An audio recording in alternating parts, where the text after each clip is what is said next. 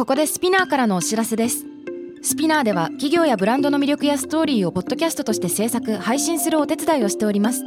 ポッドキャストを通してお客様とのタッチポイントの創出とエンゲージメントを向上させてみませんか？お問い合わせは概要欄の URL かスピナー .com のスピナーブランデッドポッドキャストからお願いします。 SPINEAR.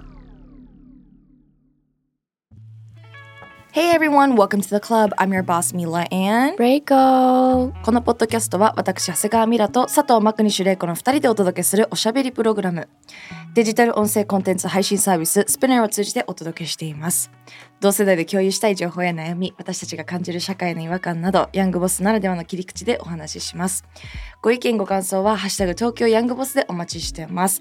メッセージの宛先は概要欄にあるメッセージフォームのリンクからポッドキャストのフォローボタンからフォローもお忘れなく。で声低く。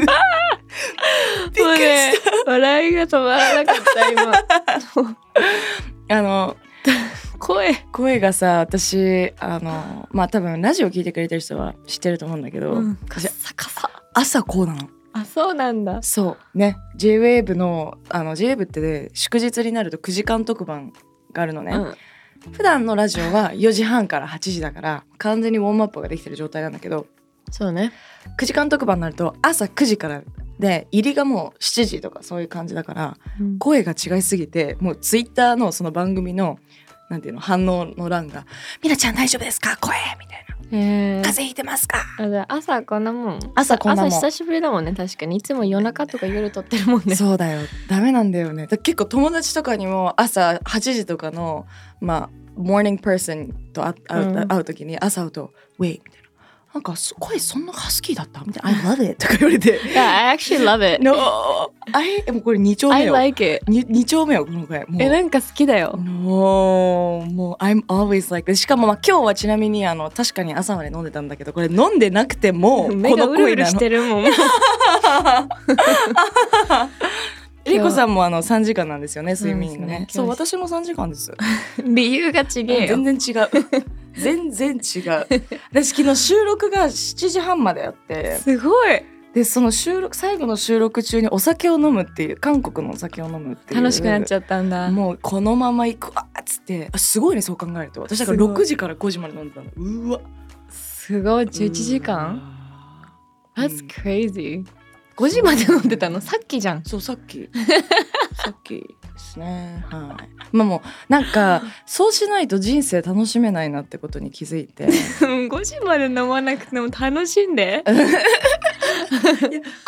なんか1週間ね私去年もこの話したと思う1年前のエピソード。秋バテで毎年このねしたよね、おなんかねやる気がなくなるのこの時期、へー。なんか多分季節の変化とか急に寒くなったり夏の疲れとかでなっちゃうのね、うんで今年それを踏まえて同じようなこと起きてほしくないと思ったから1週間ぐらいもうずっと引きこもってた先週、うんうんうん。そしたら昨日「行こう!」ってなってクラブとか行ってないの。普通にしっぽり朝の5時まで。それがすごい。カラオケで。へー。したお疲れ様でした。玲子は今ファッションショーの直前まあこのエピソードが出てる頃にはもう終わってるか終なわってるかな。けどもこのファッションショーの週だからもう本当に先週からかなチームの子たち、まあ、ひオフィスのね引っ越しとか、うんうん。新作秋物がどんどんローンチしてるっていうのもあって同時期にね。全部が重なってでコラボとかなんかもういろんなものが重なりながら進めてたから先週からほぼ私たち誰も寝てないし。あの違う理由で目がうるうるしてます。もう玲子があのなんか去年もこんな時期あったなみたいな久しぶりに疲れてるし、うん。久しぶり初めてまあこのファッションショーっていうのがねすごい私たちの中で5周年を記念する大きなイベントでめちゃくちゃ規模が大きいの。でかけてるいろんなものがもう本当に大きいからでどんどん形になっちゃってるのがもう日々怖すぎてうんうん。プレッシャーというか、形になるとさ余計に足りてないものも見ええそうそうそう。見えてくるしね。怖くてそれが、うんうんこんな人たちが来てくれるのにみたいな思考に今なっちゃってて、ん。私そんなタイプじゃないじゃん、うんうん。だから。でもそれはなんかそのイベントのことをさすごい大切に大事に思ってさなんか「そうだね You wanna make it happen」だからうん。あのそう思うのはすごい必然だと思うよ。じゃない、もう最後の最後までギリギリまで完璧に持ってきたいわけじゃん。そう。でも終わった瞬間なのかステージで挨拶とかするからん。多分泣くだろうなと思って、そうだよね。うわ私行けないんだそう。この人日本にいないんです、うん。パリコレに行っちゃうのでいないんですよ。いやー見届けたかったマジで。いや You would have cried、え金曜日だよね、うん、そうでもね金曜日だったらどっちにしろいけないのよ。そうね。ララジオジオだからだから。ねいつも玲子のさアマテラスのイベントがさ金曜日だからさ いほとんど行けないんだよねイベントに。い確やー頑張頑張ってね。頑張る。もう、まあ、頑張ってると思うけどあのアフターのいろいろ見てコそうだね。ンテンツ、うんそうだね。みゆきちゃんにいろいろ見してもらうわ。ちょっと今日は二人ともカスカスでやっていきたいと思いまはいす、カスカスの声です。そんな日もある。そんな日しかない最近。はーい Hi guys, this is Reiko. 朝早くから聞いてくれてありがとう。ただいま、東京ヤングボスの Discord サーバーは限定招待を先着順で受付中。東京ヤングボスの Discord サーバーへの参加は概要欄の URL から参加可能です。人数が集まり次第概要欄の URL は無効になりますのでご了承ください。 Byeここでイベントのお知らせです。私ミラボスが代表を務めるジャムが主催するトラフィックジャムフェスティバル開催のお知らせ。この度サステナビリティウェルネススポーツ音楽アートなどが渋滞しているカルチャーフェスティバルをさまざまなショップとともに開催いたします。レイコが代表するアマテラスやジャムアパレルはもちろん他のブランドさんであったり DJ ライブのご用意がありますよ。さらになんとイベント開催前の11時から12時に東京ヤングボスのボスたち2人で初のトークショーを開催することが決定しました。当日は質問コーナーの用意もしておりますのでガンガンボスたちに聞きに来てね。さらにスペシャル特典としてお土産もあるかも。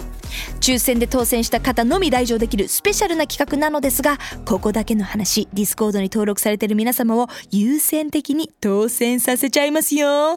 お早めにご応募ください。詳しくは Discord をご覧ください。バイ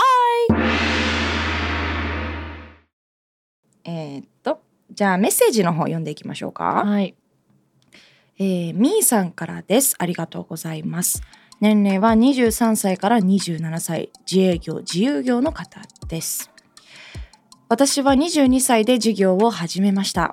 最初からうまくいくというふうには全く思っていませんでしたが、やはり熱量と収入や結果が比例せず、悔しい思いをしたり、苦しい思いをすることもたくさんあります。それでも自分の目指すものがあり日々頑張っているのですが私の親戚や家族が自営業や経営者が多いのもあってしっかりとした収入のない私に対してとても見下す発言をされることが多々あります収入や利益について話したことはないのですが収入ないんだからと決めつけられたりプー太郎のくせにといった、えー明らかバカにした言い方をします。確かに余裕のある収入がないのも事実ですがわざわざ親や親戚にそんなこと言われるのもきついなと思ってしまいます私の周りの同級生の友達にはそんなことしてる人がいない分なかなか相談することができずボスとして活躍されている2人に事業を始めた当初の話やどういうマインドでいけばいいのかなどアドバイス聞けると嬉しいですはい。うーん22歳で事業を始めた、私と一緒。同じかうん。私も22歳で始めました。大学生4年生の時にね。うんどうだった？その時うーん。まあでももちろん今に比べたら全然売り上げだって低いし、うんその全てのそんなねすぐに結果が出たかって言ったら全然そうではないけどうんなんかこのプー太郎って言われちゃってるってさプー太郎ってさなんか何もしてない人のことだよね。うんうんうん。だからなんかその家族って多分一番見てくれてる存在だからだと思うから、うんうん。その人たちに何もしてないって思われてることがうん。問題なのかなって、まあその親の意見ときなんて気にすんなよっていうのも一つあるけど、うんうん。なんか本気で努力して本気でやってたら、うんうん。多分プー太郎とは言われないかなみたいな。うんうんうんその、当初の私を振り返るともう本当にそれこそ寝ずに24時間働いてたから今もマインドではそうだけど本当に何もかも全部自分でね始めたじゃない、ブランドをさ、うんうん。らその頃は家の一角にちょっと作業スペース作ったりとか ちょっとすいません本当に声が。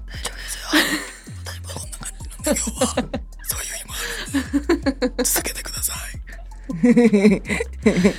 家の一角で配送したりとか、うん。そういう感じから始めたから、うんその時は私はプータローではなかったかなと思って、うんうんうんなんか私は22歳だったか、まあ、同じだったから同じかわからないけど結構親も厳しい家庭でまあそんな事業とか自分でやるんじゃなくて大企業入りなさいよ安定し先にしなさいよみたいな言われてはいたのね。えー。実は。うんうん。そうでも結構押し切って「No, I wanna do what I wanna do」自分のやりたいことやりたいからいいもうほっといてみたいな感じで言ったけど、でも私はそこに結構責任感を持ってたから、なんか言ったからにはちゃんと結果出さないと恥ずかしいしうんうん。だから親にも本気で頑張って努力してる姿は見せてた。うんうんうん。なんかその親との関係値にもよると思うけど私は結構親と関係値近いから、うん。見せれる関係性だったんだね。私見せたかったから、うんうん見せ続けてたら、まあけまあ本当にさ努力して結果も出たらさミラとかも分かりやすいと思うニュースとかに出るじゃん。そうするとお母さんとかも見やすい、結果が分かりやすい仕事でもあるけど私たちは。うんうん。なんかそういうのを見てあ頑張ってるんだなって思ってもらうって説得するってすごくうんうん大事だな。説得したい人は説得することは大事だと思う。うん。言葉じゃなくて背中で見せるっていうか行動で示すってことでね、まあ、イコール結果だよねできてたらプータローとは言われないんじゃないかなって思う。そうかそうかそうか。それは面白い。でもうちの親もどっちかっていうとこういうこと言うような感じ。なんならついこの間までなんかそういうあの見下したじゃないけどなんか「えそれお金もらってやってんの?」とかうん。パパとかも「Is that paid?」ちゃんと、うん。なんかあの芸能の仕事の感覚が分かんないから、うんうん。あのいつになったらお金支払ってもらえるの？確かに SDGs の発信って一番最初そこに予算がつかないことが多かったから本当にタダで参加してた講演とかも全然多かっただからその話をしてたから、うんうん。でも急にさなんか某企業のトークセッションになったらさもう結構何十万とかのさ、うんうん。案件とかもさうん。ぶっちゃけあるわけじゃん、でうん。そういうもんじゃん。こうすごく多いのもあったりすごく少ないのもあったりそうだね。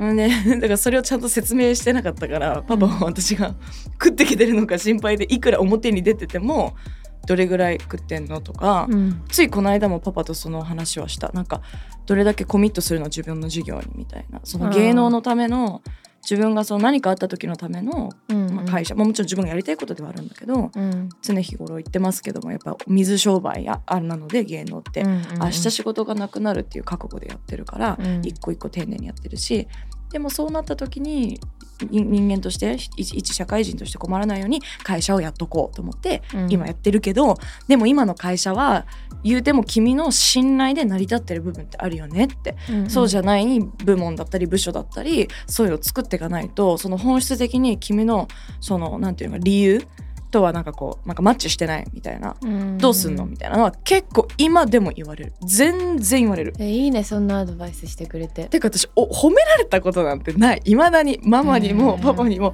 褒められたことなんてもう全然ない。テレビであおばあちゃんとかは「うん今日も頑張ったねアベプラ」みたいな素晴らしい議論みたいな感じで言ってくれるし確かに家族のうちにこう一人でも応援してくれる人がいるっていうのは救いだけど、うんうん。私もこのみーさん的なポジションだし、うんそういうことね。うん、あのなんていうのかな。あと収入っていうのが確かに玲子が言うとりも思ったけどその収入が相手になんていうのかな家族にさあるかないかなんて伝わらないじゃん。別うん。にいくらもらってますって言わなきゃ、うんうん。だけどなんかもらってるもらってないのも事実なんだったらそこはもうぐっとこらえてもう動くしかないよね。収入増やしてそれは見返すしかないと思う、うん。私はそうしてきた。うん。私も悔しいんだったらそれはなんかもう親のせいとか周りのせいじゃなくて自分が稼いでないんだから、うん。それはもっとその努力を認めてほしいとかは、うん。私はあんまりこう湧いてこない感情。だったらもっと見せなきゃいけない、こんなに頑張ってるけど褒めてもらえないとか、うん。こう認めてもらえないんだったら何かしら足りないんだな。よしもっと頑張ろううん。そこのそこがなんかせなんだろう、うんうん。そこのねバイタリティないとね、うん。事業は成功しないかもね。成長もない気がするそう。大変だから自分で事業やるって、特に。うんうんうん。いやだからわざわざし親や親戚にそんなこと言われるのきついな。いや家族だから言ってくれるんじゃんって感じ、うん周りが言うよ。みんなすごいね。なんとかだね。22歳でやって。いやそれみんな言うじゃん。だけど、うんうんうん。やっぱ家族が一番厳しくないと一番近い人が厳しくいてくれるのは、確かにね。言ってくれる人がいるだけありがたいよね。本当にありがたいと思うし今ムカつくけど何年か経って見返す覚悟でうんいいんじゃないかなって。いやでもう。ん本当に親だからここまで言ってくる親親御さんだったら絶対にそこまで見てるってことだから、嫌なこと言ってるけどほらいやってみろよっていうねちょっと、うんなんていうのかな。それもあるだろうし。結果が出た時に絶対に誇りに思ってくれるから私はお父さんがそうだったのね。手のひら返しされてうん。ムカつくけど、うんうん。今はもうそこら中歩いて自慢するから、うんうんうん最初はもうこんな感じだったの、めちゃくちゃ反対して、うんうん何インスタグラムってみたいな感じの人だから昭和の、わかるわかる、ちょっとねミラノパパで似てるかうも、ん、やっぱ世代もね あるしうんだけどどうやってその違う世代の親を説得するかっていうのはまあみんなさこういう話ってしないだけでそれぞれ実はやってることに対していろいろは蓋開けてみると言われてんだよね。特に。うん、経営者だったりとか、チャレンジしてる人って。こそうね気持ちよく、ね、この世代特にそうじゃない？チャレンジすることにさ抵抗がある親世代結構親世代じゃない、いるはいるよね、うん。こうもちろんゼロじゃない。プッシュ快くプッシュしてくれたっていう子も聞くけどうん。うん。いやそんなもんだよ。頑張ってこうって感じ。もっともう、悔しいんだったらクワーってもうこらえてもう見返すしかない、どんなネガティブな気持ちもうん。パワーに変えていかないとうん。できるものもできないのでうん、頑張ってほしい。頑張ってほしい。大丈夫。あのであとやっぱり熱量と収入っていうところがなんか私はあのなんていうのかな。社長はそんなこと言ってちゃダメよ。そうねそう。熱量だけじゃ確かにね、うん。なんなんて言ったらいいんだ。私あまり熱量があったかって言ったらそうじゃないなって思うタイプなの自分で、うん。シャーっていうタイプじゃないから、うん。結構こう堅実にあ計画してね。うん、こうでこうで逆算して、はいはい。たくさん本読んでこうやったらうまくいくってやるから無駄なこうエネルギーも使わなくていいその熱量みたいな。な玲子は多分熱しかないわ。熱しかないよね。そこはまた違うタイプだし確かに。その熱入れすぎて空回りしてる人もさ周りで見るからなんかもうやる気は十分なんだけどみたいな、うんね。それあんまりしなくていいんじゃない？なんならネガティブに働いてない？みたいな人もい,、うん。いるはいるじゃん、うんうん。だからその自分なりのなんかスタイルとかっていうのは一個大事なのかなってたまに思いますね、うんうんうん頑張ってください頑張ってくださいねじゃあもう一つ読んでいきます。えマリーさんからです。28歳から34歳専業主婦の方からいただいております。皆さん、れいこさん、こんにちは。こんにちは。今私は人生において大きな2つの選択肢がありどちらかを選ばなければなりません。私はフランス人の夫と国際結婚をして息子が1人おります。パリで語学の勉強と職を見つけて仕事のキャリアを積むか日本で子供2人目を産むかの2択で悩んでいます。フランスで勉強もしたいし知らない土地で働くという経験もしたいという気持ちあるんですがそうなると子供2人育てながら自分のキャパオーバーになり家庭崩壊になると思います。持ち家も購入するので経済的にもパリで2人の子育ては難しいです。ですが欲張りだとも分かりつつも子供をもう一人産みたいという気持ちあるんです。となると共働きができて安定している日本で2人の子供の子育てをするしかありません。いわゆる自分の人生のキャリアか2人目の子育てかの2択です、えーどちらも取ることは上記の理由とその他いろんな事情で厳しいです。失うものの大きさ、まあ、2人目の子供に目を向けるか得られるものの大きさ仕事やキャリア人生の経験に目を向けれるか。お二人ならどんな選択をしますか？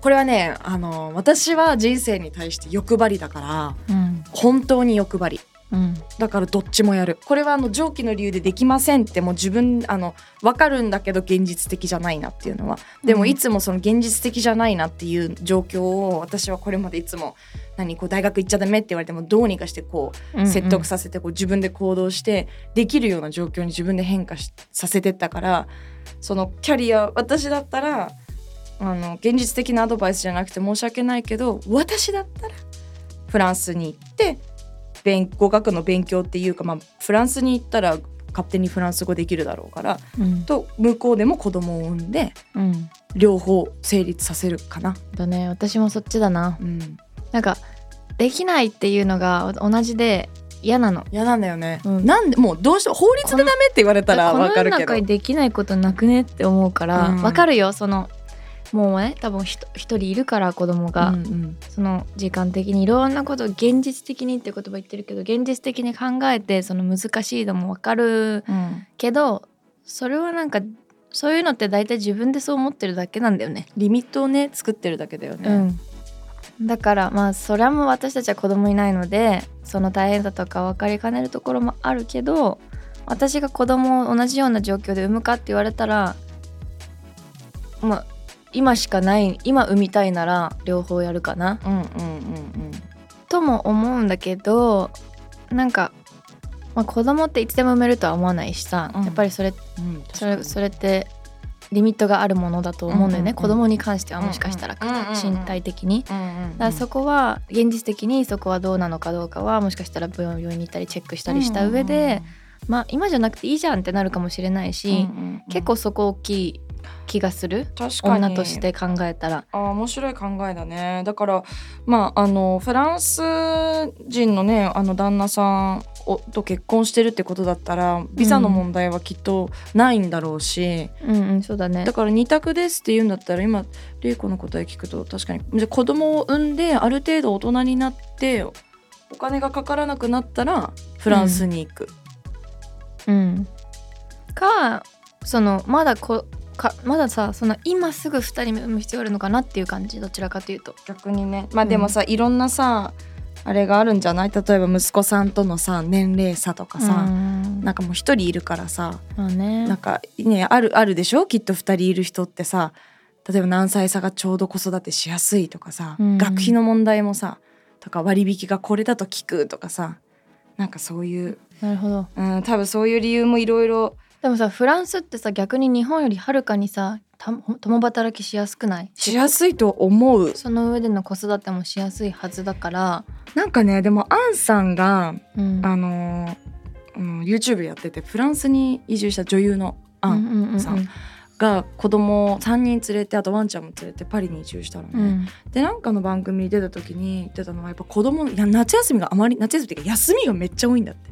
しょっちゅう休みなんだってだから親がの教育が意外と大変みたいな話をうん。確かされててあなるほどそうなんだと思って日本って結構学校行ったらさもうなんか帰ってこないじゃんしばらく、うんうん。でもそういう感じじゃないんだなっていうのを一個思ったのと、うん。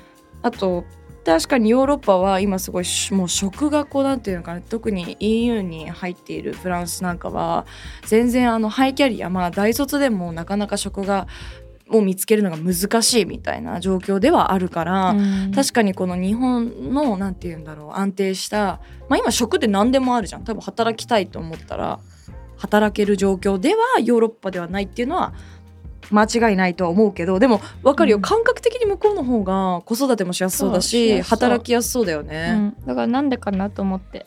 ねなんかいろんなきっと理由があるんだろうけどパッと見ねあとなんか持ち家も購入するので経済的にもパリで2人子育ては厳しいです。え家買わなくてよくない？って思っちゃった。そんなに悩んでるんだったらちょっと家を買わないっていう選択もあるんじゃない？って思うけどうん。実はこういうなんか人生の選択する時ってどこかこうなんていうのかな。違う欲張りさが出てるっていうか、うん。それなんかこうし取捨選択ができない状況うん。になっている何かの固定概念が理由で。いやこれはどうしてもやっぱりみたいな、うんうん。いやそれ捨てたらだいぶ楽になるよみたいなのを、うん。たまに盲目になってさ。そうね。って思ったね。